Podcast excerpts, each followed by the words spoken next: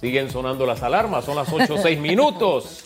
No es que es su despertador, es que Susan se llevó el vestido con... ¿Cómo se llama eso? Detector de... Ay, yo no sé. Detector de canchera. No sé, pero cuando me la puse fue que sentí que algo... Algo pesaba. Algo me, me, me zarandeaba, ¿va? ¿Eso lo llevo en la cartera? No, señor, ahora voy a la tienda y tengo la factura, aparte de que las vendedoras me conocen. No aparece mi cartera a propósito. Bueno. Son las 8 o 6 minutos, vamos a las preguntas serio. en redes. Sea serio, famanía, sea serio. ¿Cree usted que la utilización de las pantallas faciales debe ser obligatoria, al igual que las mascarillas? Use el hashtag radiografía. Oye, y si debemos hacer algo más también, ¿no? Usted sea proactivo. 8-7, nuestro siguiente invitado esta mañana, el ministro de Desarrollo Agropecuario, Augusto Valderrama. Señor ministro, buen día.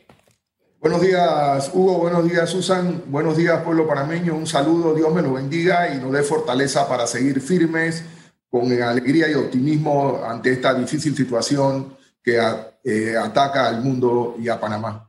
Gracias, ministro.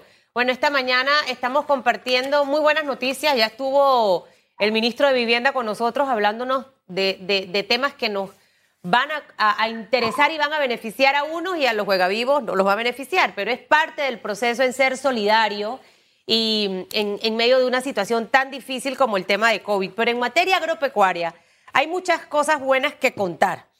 Eh, y yo voy a arrancar por las buenas para que vayamos desglosando otros temas que hay ahorita mismo, entre el jamón, entre, entre otras cosas. Eh, las exportaciones que se están dando de piña de la chorrera y voy a arrancar por allí. Porque muchos pensaron el COVID llegó y no nos vamos a levantar y hay cosas buenas que están ocurriendo. Nuestra piña está saliendo y quiero que nos diga qué cantidad de piña, para dónde se ha ido la piña y otros productos que también estamos exportando en este momento, ministro. Sí, muy buenos días, Susan, Hugo. Sí, es importante señalar que efectivamente el sector agropecuario en esta crisis pandémica ha sacado su casta, ha dado la cara y está produciendo, eh, activando la producción nacional. Y cuando muchos al inicio de la pandemia se preocupaban, y yo recuerdo las llamadas, hasta cuándo va a haber comida, cuándo tenemos comida, qué va a producir, cuándo se cierran los campos de producción, hemos podido ver que el sector agropecuario en estos ya casi nueve meses se ha mantenido de manera permanente, continua, de forma valiente, produciendo y dando la cara al coronavirus y a las situaciones difíciles que se presentan. Hemos visto con satisfacción cómo en estos nuevos meses no han faltado los productos básicos y el campo y la producción nacional siguen produciendo y alimentando al pueblo panameño. Y no solamente eso, sino que hemos visto con gran entusiasmo cómo este año, a pesar de la pandemia, en el caso del rubro arroz, ha sido una- un, un año bien productivo. A pesar de la pandemia, se sembraron más de 8 mil hectáreas. Estamos coordinando con los molinos, los productores, el gobierno a adquirir ese arroz. eh, eh, estamos trabajando permanentemente para que todo el arroz se compre. Está en este momento saliendo la cosecha de Darien y estamos en reuniones diarias con la Asociación de Molineros, lo- los, productores, y estamos eh, comprando el maíz con los productores y también el Lima está ayudando. Igualmente, como tú señalas, el sector agropecuario ha sido el único que ha crecido en esta pandemia casi un 5%, eh, con el sector mi- minero que ha aumentado un 32% por el incremento de las exportaciones de concentrado de cobre. Y el resto de los sectores lamentablemente que han tenido un peso específico en el desarrollo económico y la locomotora de activación del país, como han sido el sector construcción, el sector turismo, el sector hotelero, restaurantes, sobre todo el sector servicios, han sido afectados. Gracias a Dios, en el caso del canal se mantiene el crecimiento, en el, en el, en el- en parte logística también, pero bueno, tenemos una gran cantidad de personas que están desempleadas. Hoy tenemos una situación bien, bien importante que recalcar. Vamos a exportar el primer contenedor aéreo a China. Ya China hemos crecido en las importaciones de manera importante, más del 40% en carne de res, casi el, el 25-30% en el caso de, de- de- de mariscos. Y se nos acaba de autorizar el protocolo firmado en Beijing por el embajador Leonardo Can de Panamá en China y la Dirección de Aduanas para la exportación de productos de cerdo y de aves, lo cual nos pone. Igualmente estamos exportando una cantidad importante de zapallo hacia Estados Unidos, piña hacia Europa y las exportaciones, a pesar de la pandemia, en el área de alimentos han crecido más de 3%. Yo pienso que el sector agropecuario eh, tiene una gran responsabilidad. Hemos visto con gran interés el acercamiento a nuestro Ministerio de Inversiones Privadas que están interesadas y señalan que Panamá, por su conectividad, por el canal, por su situación de, moneda y las facilidades de telefonía y aceptación eh, a la de, sectores eh, eh, profesionales que pueden incorporarse al país se están estableciendo. El Susan tuvimos con el presidente un recorrido importante por la provincia de Coclé. Visitamos varias industrias y vemos el, el impacto, como se señala aquí, a pesar de la pandemia, la gente está produciendo. Tuvimos en el molino donde la gente aumentó la producción de arroz, una pequeña empresa de más de 103 años de estar produciendo eh, dulces artesanales en el área de Antón, inventaron el manjar blanco y otros productos. Estuvimos en Calesa, que ha producido una tecnología importante en la producción de arroz. Ya tienen más de 200, 200 quintales por hectárea bajo riego y están trabajando en una calidad para exportar arroz desde Panamá. Y tuvimos en la Nestlé, importante, la Nestlé está invirtiendo más de 60 millones de dólares en la, ciudad, en la República de Panamá, en la planta de Natá, para convertir a Panamá en una plataforma de exportación para toda América. En medio de la pandemia duplicaron sus exportaciones a Perú, Bolivia, otros países de Sudamérica y el Caribe, debido a que fue la única planta que no cerró debido a los altos eh, estándares de calidad y de manejo de la pandemia. Y están ahora mismo eh, eh, estableciendo en Panamá su, su nivel empresa de compra a nivel de toda la región con más de 350 estos funcionarios. Están impactando en más de 10.000 familias con sus nuevas inversiones y están creando un modelo de finca lechera que va a ser inaugurada en el mes de junio para que sirva de alta tecnología a nuestros productores. Así que nos sentimos optimistas, pensamos que la situación está dura, difícil, pero creo que esta larga noche pronto va a pasar apenas apliquemos la vacuna y el otro año podemos decir que eh, eh, hemos podido eh, avanzar en todo el sentido. Quiero hacer una pregunta del día a día, señor ministro, pero, pero en, medio de, tanta información y de tantas buenas noticias, quiero que se me sea específico porque perdí un poquito el hilo con el contenedor de mañana a China. Por favor, para que me dé ese detalle para pasar entonces a los otros temas, por favor. Sí, mira, eh, hoy a la una de la tarde hay una reunión en, Chorrera donde vamos a, ya se está exportando piña a, China, eh, eh, se han importado ya más de 10, 15 contenedores, estamos exportando a, Europa vía aérea, que es uno de los pocos países que está exportando vía aérea a Europa, China, y ahora vamos a exportar a China eh, vía aérea, contenedor, que es una situación inédita que no se había dado y que nos pone en condiciones de competir. Así que hoy a la una en el área de Chorrera estaremos eh, despidiendo el primer contenedor aéreo de piña que nos abre una tremenda posibilidad para la exportación. ¿Por qué aéreo, ministro? Me he quedado porque siempre a China se va por, por mar. Eh...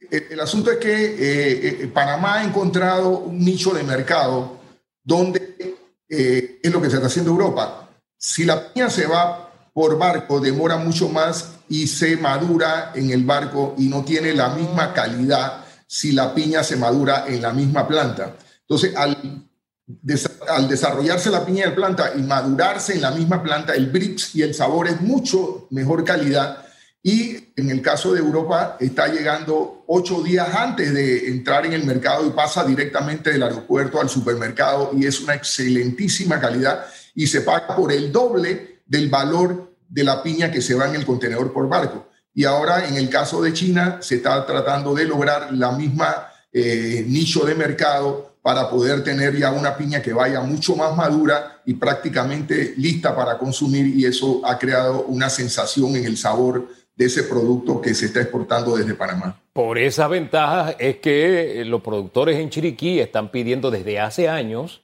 que la pista del aeropuerto internacional tenga, creo que son 200 metros adicionales para que permita el despegue de los aviones de carga y no tener que traerlos a, Panamá, que es mucho más tiempo todavía y pierde la calidad del producto. ¿no? Así que Eso, debería estar, en agenda o no lo tienen, señor ministro. Sí, el, en el plan de desarrollo del occidental, en el caso del Sencorro, eh, con el profesor Rodríguez, ellos han planteado y se analizó exactamente convertir el aeropuerto de David en un centro de carga y de exportación para Centroamérica y otros países. Y bueno, con relación ahora a la pandemia se han detenido algunos proyectos, pero el programa de la región occidental tiene muy claro y bien contemplado este punto que tú planteas, Hugo. Ah, vamos ahora a, temas del día a día. Usted hablaba del, del asunto arroz ya se le está comprando al productor. El propio presidente tuvo que lanzar una advertencia porque había un problema ahí en la comercialización. Algunos molineros decían que tenían sus hilos llenos, que se iba a investigar. ¿En qué quedó todo eso y, cómo va ese proceso?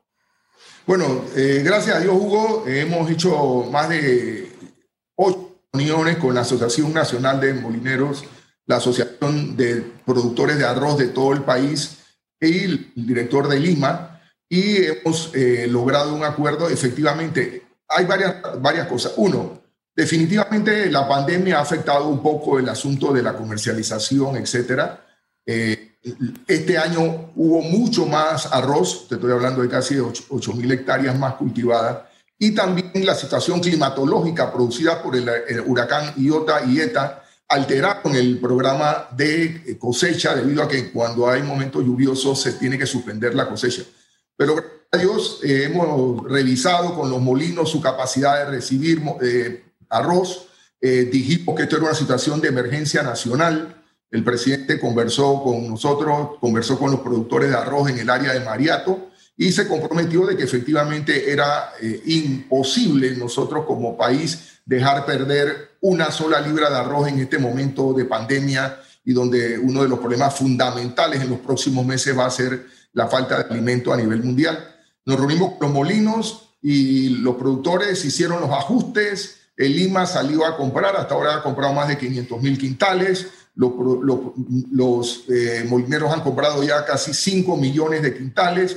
Y estamos en esta semana, en la semana más crítica. Anoche tuvimos una reunión eh, virtual con todos los productores eh, y los molineros. Está caminando y yo pienso que si llegamos al lunes o martes ya hemos pasado la etapa más crítica y podemos estar garantizando la compra total de la cosecha de, esta, de, este año para los productores, que es lo que queremos, y volver a lo que fuimos muchos años atrás, autosuficiente en arroz, que se rompió por la imprudencia de las importaciones a destiempo y que crearon un tremendo daño al sector agropecuario y en este caso al sector arrocero panameño. Eso es bueno y creo que ya van dos buenas noticias dadas en este bloque y voy con la tercera, porque cuando Iota eh, y todos estos huracanes que se dieron, veíamos el área afectada de Cerro Punta, específicamente en Nueva Suiza, y nos concentramos mucho, señor ministro, en, ese sector del país.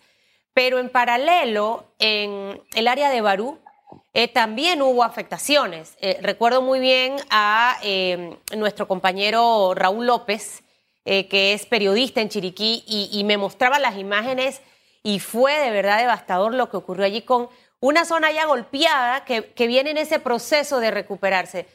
Se perdió toda la producción de plátano, primera pregunta, ¿y qué está haciendo el gobierno para tratar de ayudar a estos productores que a lo mejor no estaban en el top of mind de las redes, eh, probablemente por lo inaccesible, pero que también sufrieron muchísimos daños?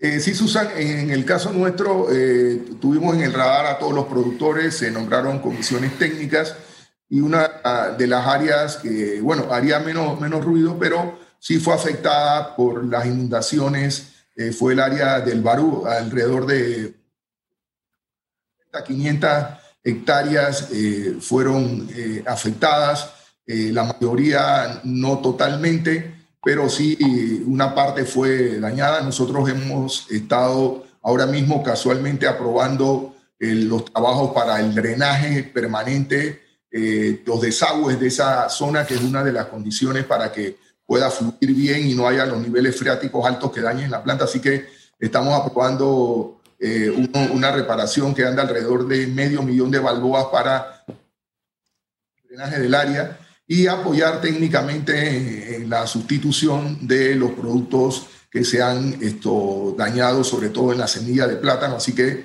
los productores de Barú están en nuestra mente y en nuestro corazón y estamos haciendo todo el esfuerzo. En el caso de Tierras Altas, verdaderamente hay que dar gracias a Dios. Yo estuve eh, varias veces recorriendo todo. Eh, los daños se dieron fundamentalmente en el área de la carretera, en el área de Bambito, donde tú señalas ese punto. Y una vez reparado eh, los tramos, en 48 horas los productores pudieron estar sacando parte de la producción que ya tenían almacenada. Y si hay varios daños, y lo mayor está en los servicios de los sistemas de riego.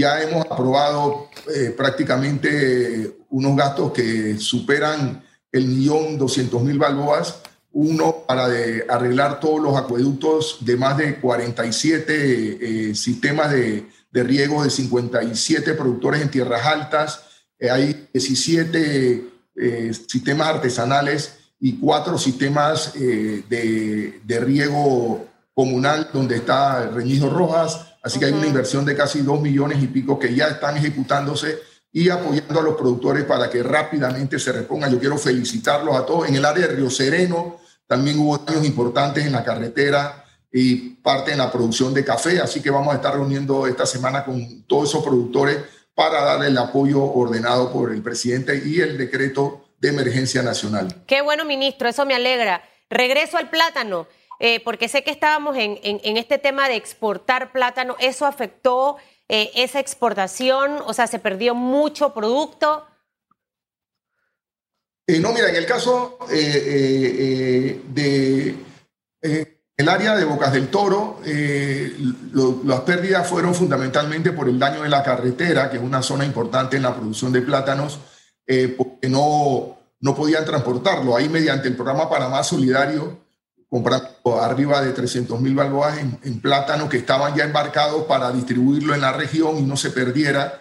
Igualmente se compraron eh, 2 mil litros diarios de leche que no se podía trasladar y eh, las plantaciones recibieron muy poco. Más daño hubo en la comarca Nové y en el caso de Bocas del Toro, eh, la impresión que tenemos una vez los técnicos han eh, recorrido es que gran parte de las plantaciones, un porcentaje se puede recuperar. Así que Estamos exportando plátanos, Boca del Toro está exportando plátanos hacia Estados Unidos eh, eh, ya eh, pelado y partido. Y estamos trabajando para ver cómo a esta cadena importante le podemos meter mayor atención y crear valor agregado, sobre todo para que genere mucho más empleo en esa zona.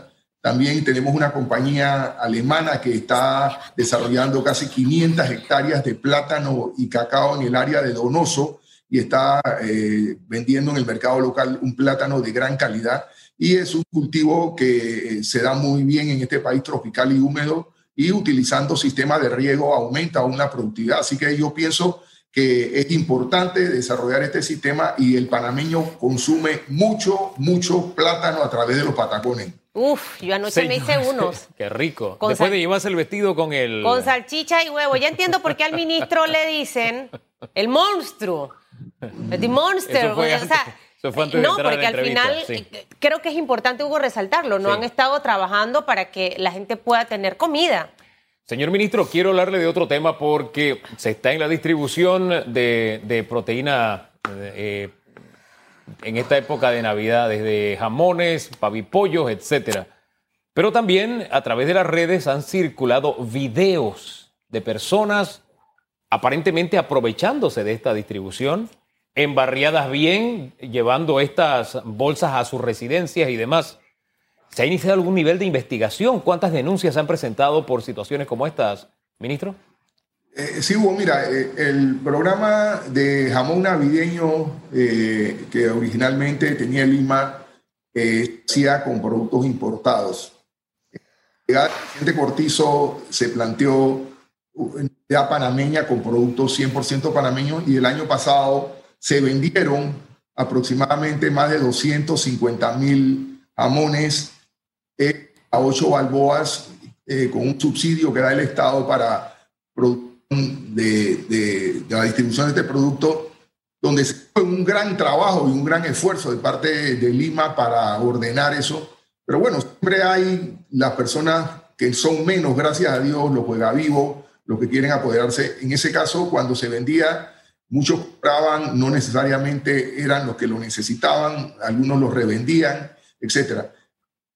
Con el asunto de la pandemia y la imposibilidad de hacer eh, reuniones grandes o conglomerados donde se pudiera ver los productos eh, con el gobierno nacional y un equipo, analizamos cuál era la situación y lo que se decidió es ampliar la cobertura del programa con una canasta de productos navideños, no necesariamente jamón porque no había la capacidad de producción de todos los jamones, y se dieron jamón bottom ball, que es un jamón de, llaman de, del puerco, del, cerdo, también jamones de, pollo, eh, bolitas de, pollo, jamón, pollo, sabor a jamón, eh, y, eh, carne de cerdo congelada, fresca, etcétera, que supera el millón de piezas.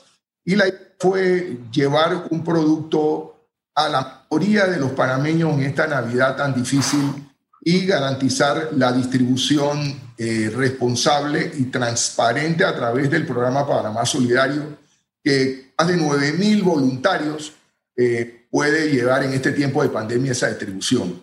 El, el sector que está distribuyendo ha hecho todo lo posible, efectivamente, para la distribución de las bolsas, de las proteínas, con la mayor rigurosidad. Si algo que nosotros podemos sentirnos orgullosos de este programa Panamá Agro Solidario es la transparencia con que se ha manejado en el primer momento de las compras, está presente en la Contraloría, todas las empresas de mayor nivel con el mejor precio participan, no ha, habido selección para nadie y todo está transparentemente. Igualmente se ha manejado en estos eh, meses de distribución. Ahora, hay varias, varias eh, situaciones que se están distribuyendo. Se está distribuyendo la bolsa para eh, la trazabilidad, que es apoyar a los enfermos que se determinan que están contagiados y se le lleva la bolsa a la casa para que ellos no salgan y no contaminen. Está el programa también del hisopado, que también lleva la bolsa, y ahora el Panamá Solidario. Nosotros vimos y tenemos copia de todos los, los, videos que se han dado estamos haciendo las investigaciones y los estudios, eh, estamos garantizando a todo nivel eh, la transparencia y que realmente este sacrificio que hace el gobierno llegue realmente a las personas que hoy no tienen un trabajo, que no tienen un mecanismo de, de, sobrevivencia y todos tenemos que ser solidarios. Así que estamos casualmente eh, reforzando todas esas medidas.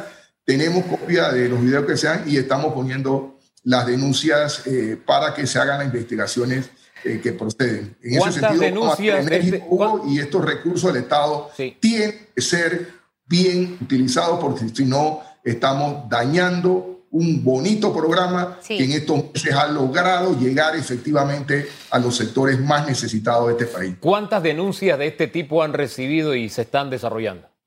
Ahora mismo hay alrededor de 10, 11 denuncias que son las que se hemos visto en las redes y estamos eh, en espera y nosotros también investigando las eh, situaciones que se están dando en algunas áreas y confirmando eh, de qué programa efectivamente hay algunas que ya la ministra inclusive aclaró que era en una, una residencia, una, una trazabilidad y estamos haciendo el filtre, pero lo que sí nosotros queremos garantizar, como lo hemos hecho en estos 10 meses, la, la, la, belleza y, el, el, gran profundo eh, contenido social que tiene este proyecto y le pedimos a los panameños, por favor, que no dañen una, una situación que puede perjudicar Ministro, necesita. Antes de que se nos acabe el tiempo, ¿hasta cuándo se van a repartir eh, estos jamones o estas bolsas? ¿Tienen una fecha establecida como viene el tema de la cuarentena a partir del 23 de diciembre? Sí, nosotros estamos eh, haciendo la programación con el equipo de Estado que está manejando la distribución a través de los coordinadores, las autoridades responsables de la distribución.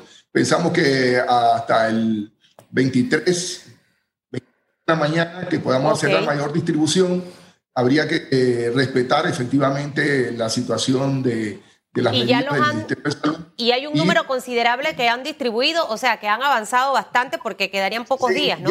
Sí, ya se ha avanzado bastante y todavía nos queda hasta el 23. Y de que algunas áreas que no hayamos podido, eh, nosotros consideramos que todavía hasta el 6 eh, tenemos una oportunidad adicional. El programa Panamá Solidario, por instrucciones del señor presidente de la República, va a continuar hasta el 30 de junio del próximo año y seguimos adicional de la, de la bolsa navideña y, del programa Eso, seguimos distribuyendo la bolsa que va a los sectores más afectados permanentemente en ese programa. La última pregunta que le hago, el tema de la leche.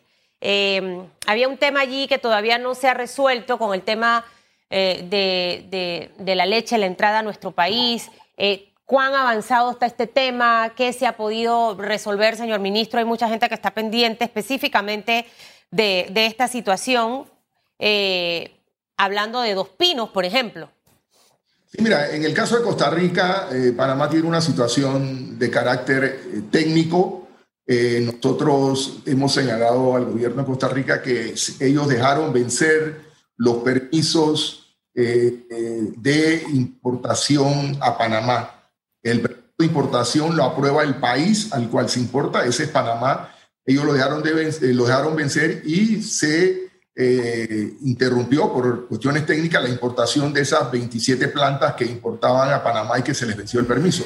Está un proceso de negociación eh, con Costa Rica para nosotros eh, dar inicio. Hay muchas plantas que tienen de 2014 que no tienen el permiso de riesgo país, que es a ver las enfermedades que pudiera tener el país después el riesgo planta y iniciar un proceso de negociación de la aprobación de las plantas. Nosotros también tenemos algún pedido y eh, para mi gusto están un poco lentas. Hemos hablado con el ministro de Comercio de reunirnos esta semana y contactar a la contraparte y ver cómo podemos acelerar, pero hasta ahora eh, están eh, lentas. La parte privada está haciendo algunas propuestas al país sobre eh, ampliación de la planta de Panamá, así que esperemos que la razón prive y que como países hermanos y que nos, nos beneficiemos mutuamente en nuestra relación comercial, tengamos la capacidad de encontrar una solución pronta y eficaz y de beneficio para ambos en este, en este caso, Susan. Gracias, ministro. Mucha información esta mañana, don Hugo. Muchísimas gracias, señor ministro. No, nada más que para desearle a ustedes una feliz Navidad. Si no nos vemos, un feliz año. Que el Señor nos bendiga a todos, nos dé fortaleza y cuídense que el coronavirus está caliente y Panamá lo necesita a ustedes dos. Gracias. Igual a usted, señor ministro. Gracias. Monstruo, así le dicen en el gabinete. Nos, enteramos, nos enteramos hace un rato. Rogelio Paredes fue. la, prueba de audio previa al programa. Ahí están con el monstruo. Sí, exactamente. Así le llaman. Bueno, ya queda, nos queda en el ambiente. ¿Por qué se le llama así? Bueno, don Hugo, eh, ¿hay redes o no? Porque no nos pasamos. ¿Usted se la va a llevar? Se llevó el vestido y ahora se va a llevar la red también. ¿Ya seria? Cuando me quiten la alarma le voy a mandar el video y que la cajera le diga. Sí, y quiero ver cuando paga también. Oye, mi cartera no aparece. Necio. Redes sociales. Dice Richie Moracuardia, bueno, es un tipo de protección más profunda de la persona, pero el problema es que muchos usan mascarilla debajo de la nariz. es verdad. utilizarán la pantalla. Esa no se puede bajar. De pronto se la ponen en la nuca. Esa no se puede en el cogote, no sé. Luis Santos dice: es importante cuidarse y es probable que funcione el uso del protector facial. Sin embargo, si se quiere controlar la propagación del virus, deben decidir en detener al país por 15 días completo y no estar de a poquito. ¡Padre! Bueno, así piensa él. Melissa Madrid dice no. Hay que usar la mascarilla, Melissa. Me, Melissa, póngase un letrero para no pasar por donde usted. Bueno, este es Virgilio, pero puso la foto del Cuara. sí.